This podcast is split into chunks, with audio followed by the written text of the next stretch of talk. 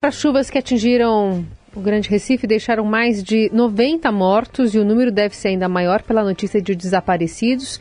Fora os desabrigados, né, que são milhares.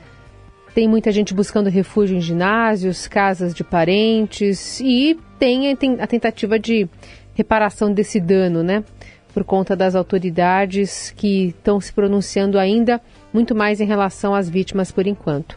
A gente vai conversar com o um especialista em gestão de risco e desastre, Leonardo Fará, sobre esse assunto. Leonardo, bem-vindo. Carol, bom dia, muito obrigado pelo convite. Bom, quando a, gente, quando a gente vê, quando ocorrem essas tragédias, se fala da importância de sistemas para avisar a população, para prevenir é, e, e, e tentar, portanto, não remediar, mas prevenir uma tragédia dessas.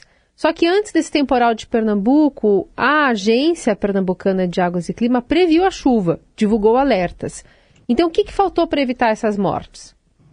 Carol, primeiramente a gente tem que entender que esses eventos eles estão acontecendo cada vez com uma frequência maior e intensidade maior. A gente viu eles acontecendo no início do ano, no final do ano na, no sul da Bahia, em Minas Gerais, é, Petrópolis, São Paulo. E o que acontece é que muitas vezes não adianta você enviar um alerta se a população não sabe o que fazer. Não adianta tocar uma sirene se a população não sabe qual que é a área segura, é, aonde ela precisa de correr, o que, que ela precisa de fazer. Então é necessário, acima de tudo, nessas campanhas de prevenção, é, uma conscientização populacional para que elas saibam agir diante de uma situação de risco e desastre. Muitas delas não, não, não têm acesso a essa informação. Então é importante que, além do acesso à informação, elas saibam como agir em casos de deslizamentos, de enchentes inundações, de estruturas colapsadas. Leonardo, é, seria necessário, na sua visão, uh, um treinamento também? Quer dizer, treinar em período seco, uh, o que, que as pessoas devem fazer no momento como esse? Uma simulação ajudaria? Oh, Raíssa, com certeza. O que a gente vê é a necessidade de que as pessoas elas tenham um treinamento e tenham esse conhecimento. É, e são treinamentos muito simples, não são treinamentos é, é, complexos, não. O, por exemplo, vou dar um exemplo do Japão. Assim que você desembarca no Japão, você recebe uma cartilha do que fazer durante um terremoto, como se comportar, quem você deve ajudar. E esses treinamentos eles visam, visam principalmente a própria comunidade realizar as ações de resgate imediato é, nas áreas críticas.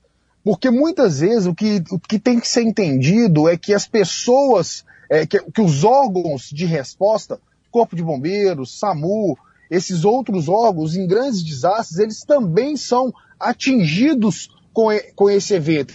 Então, muitas vezes a viatura não consegue passar de uma área alagada, às vezes tem uma barreira que caiu e as pessoas não conseguem chegar até o local onde está precisando de socorro. Então, os próprios moradores, eles, eles tendo uma noção básica desses primeiros resgates do que fazer, eles conseguem salvar muitas vidas. As primeiras 48 horas, elas são essenciais, aonde a gente tem uma chance de sobrevida de mais de 80%.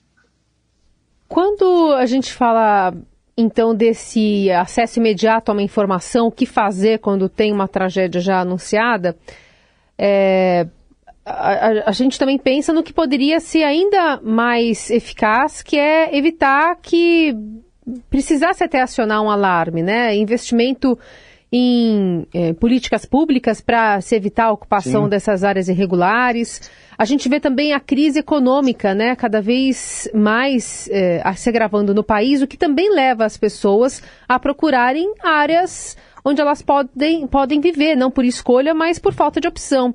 Como é que fica essa organização por parte é, das autoridades, que seja uma organização nacional ou estadual, para se evitar tragédias como essa, especialmente a ocupação dessas regiões? Carol, o que acontece é que de, há uma necessidade muito grande de se mapear essas áreas de risco.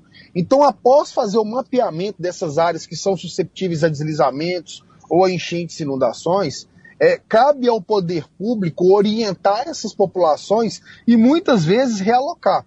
Para você ter ideia, o, o, o gasto com prevenção, né? Cada um dólar que você gasta com prevenção, você economiza de 7 a 10 dólares em resposta e reconstrução. Então, é, é, é nítido que a, a, o investimento em, em, políticas públicas preventivas, ele evita muitas vezes essas mortes, porque a, o custo com a resposta e com a, com a, com a, com a recuperação ele é muito alto, porque você vai ter que alocar essas famílias depois, você vai ter que fazer resgates, você vai ter que mandar helicóptero, são muitas ações às vezes muito caras. Então é importante os, os governantes, né, eh, os gestores públicos compreenderem que quando ele investe na prevenção, ele está, na verdade, economizando o que ele iria gastar numa resposta, numa recuperação. E isso aí é o que vai acontecer, que está acontecendo e vai acontecer em várias cidades que foram atingidas pelas chuvas. Então, vai acontecer isso em Petrópolis, vai acontecer isso em Minas Gerais, vai acontecer isso agora em Pernambuco. Então, essa prevenção é que ela é muito importante em realocar essas famílias. E vai acontecer com mais frequência? Até que ponto isso está realmente ligado a mudanças climáticas e contrapõe um discurso, como a que a gente ouviu ontem, do próprio presidente da República, dizendo que catástrofes acontecem? Olha, é, primeiramente a gente tem que compreender que esses eventos, esses eventos naturais, né, fortes chuvas, é, é, vendavais, ciclones, eles sempre existiram. Qual que é o grande problema? Eles estão acontecendo num curto espaço de tempo, em espaços de tempos menores, e eles estão acontecendo com maior frequência. O grande problema quando a gente fala de risco é que o risco ele é, uma, ele é uma, um somatório de vulnerabilidade e exposição dessas pessoas. Então, se você não tem uma pessoa exposta ao risco, né, se você não tem uma pessoa exposta a fortes chuvas a uma área de deslizamento, ela não vai ser atingida. Se você não tem ambientes vulneráveis é, para essas pessoas, que essas pessoas sejam atingidas, elas não vão também ser atingidas. Então, no Japão, eles têm uma máxima que eles falam o seguinte: terremotos não matam pessoas casas frágeis é que matam. O que, que eles querem dizer com isso? Se os gestores públicos eles fazem é, uma política de maneira que eles consigam é, reforçar aquele ambiente, não deixar as pessoas expostas e diminuir a vulnerabilidade, o evento, o evento natural ele pode acontecer.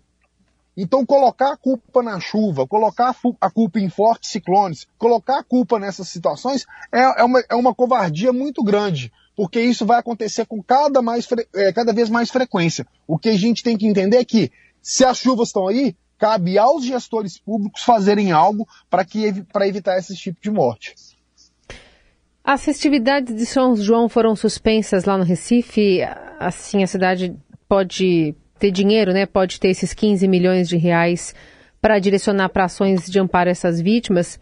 E o governo federal fala em liberar os recursos de FGTS, o que pode ajudar para quem tem ou teve emprego formal, né? Nem todo mundo se encaixa aí. Para além da atenção direta a esses afetados, o que mais dá para fazer com parte desses recursos para começar a tirar essas famílias da área de risco, Leonardo? Oh, Carol, o que, o que as pessoas têm que entender, compreender é o seguinte: essas chuvas elas vão acontecer. Muitas vezes essas questões assistencialistas, né, o que a gente vê, uhum. vai entregar uma cesta básica, vai entregar às vezes uma geladeira, um fogão porque a pessoa perdeu tudo. Não adianta você entregar tudo para essa pessoa se essa pessoa voltar a morar em uma área de risco. Isso uhum. não adianta. Por quê? Porque isso vai acontecer de novo, essas pessoas vão perder novamente. A gente viu recentemente no início do ano, Petrópolis, né? Aconteceu aquele evento em Petrópolis onde várias pessoas morreram. 40 dias depois, pessoas que saíram de uma área de risco, foram para outra área de risco e foram atingidas novamente. Então, não é, é, as pessoas individualmente que vão conseguir isso. É o poder público verificando qual que é o local onde elas podem reconstruir, fazendo políticas públicas de casas em áreas seguras, sabendo que esses eventos eles vão acontecer de novo. O que o gestor tem que compreender é que as, as, as ações individuais elas não conseguem beneficiar o coletivo somente uma ação pública que consegue beneficiar o coletivo, protegendo essas pessoas. Portanto, um planejamento urbano de longo prazo, né?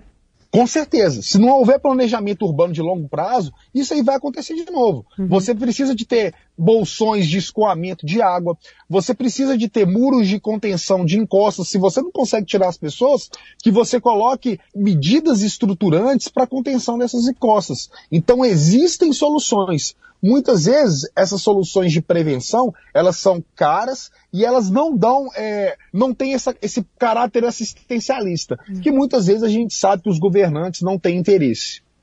Bom, mas de qualquer forma é uma questão para se olhar nesse ano eleitoral, né? Tem planos de governo que vão ser apresentados aí, questão de gestão de risco, prevenção de acidentes, deve ser um item a ser observado, né, pelos eleitores?